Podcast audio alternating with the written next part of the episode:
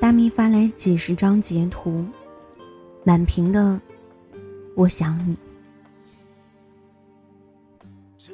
我们还有十三天就可以见面了，我想死你了，大灰狼，我想你，不舍得走，我再请假几天好不好？我想你。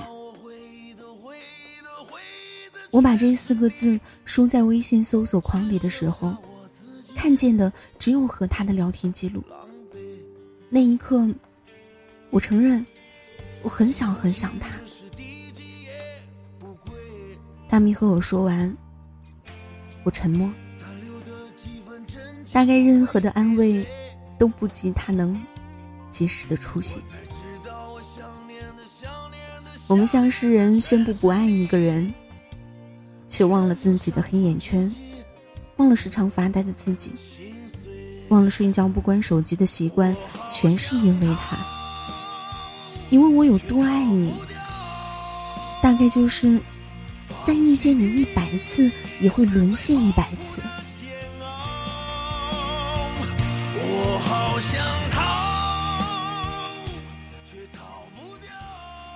大咪和男朋友是相识于游戏。从网恋走向了现实。几个月，大蜜从迷恋他的游戏技术到迷恋他本人，一段网恋就开始奔现。一个在北京，一个在广州，一段艰难却甜蜜的异地恋就在每天的电话、微信中发展。他六点钟要来，七点钟要走。他从三点钟就开始激动了，从四点钟就开始难过了。我熬不住了，我去见见你吧。我去订机票。这样的话，他们说过很多次。有时候也会怨天尤人。我们靠坚持维护的感情能撑多久？要说世界上最大的无奈。那要数敌不过现实，输给了异地。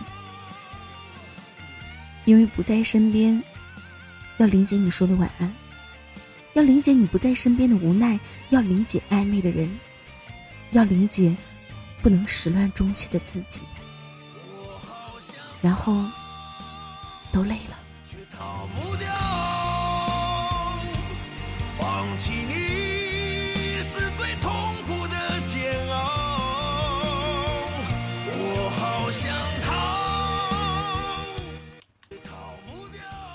前几天看见大蜜的朋友圈，坐在我旁边的那对情侣，一看就不是异地恋。他们平平淡淡的吃着香锅，不笑也不闹。我一个人坐在他们旁边，却羡慕的掉眼泪。曾经微信置顶的人是你，有几百页聊天记录的人是你。我的手机里，还是有你喜欢听的陈奕迅。购物车里还有你想要的篮球鞋，他们都还在，你却不在了。我们开始承认这些话。我想结婚了。就算是很多年不联系，也依然想念着的人，是存在的。做不了恋人，就做陌生人。原来是真的。开始变老了，但是依旧很幼稚，而内心更想承认的是，我想你了。可我们向来是那种骄傲到死、绝不纠缠的人，这一生做过最大的纠缠，大概是绝不会给你发消息打扰你。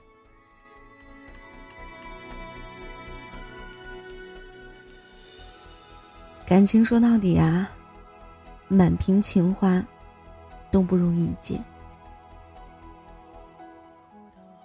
有人问我：“你知道情不自禁、情难自控、情非得已有什么不一样吗？”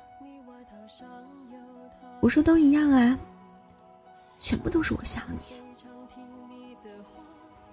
有时候就会开始幻想，我也能像别人一样，在朋友圈发发生活照，晒晒自己喜欢的那个人。可我晒的东西向来都只是聊天记录，只有我，还在不停的提醒自己，我是一个在恋爱中的人。直到后来，我问大蜜：“你为什么要说那么多次我想你呢？”他说：“其实我说那句话，并不是我想他了，而是我真的忍不住了。”清清楚楚，一刀两断，你的情话。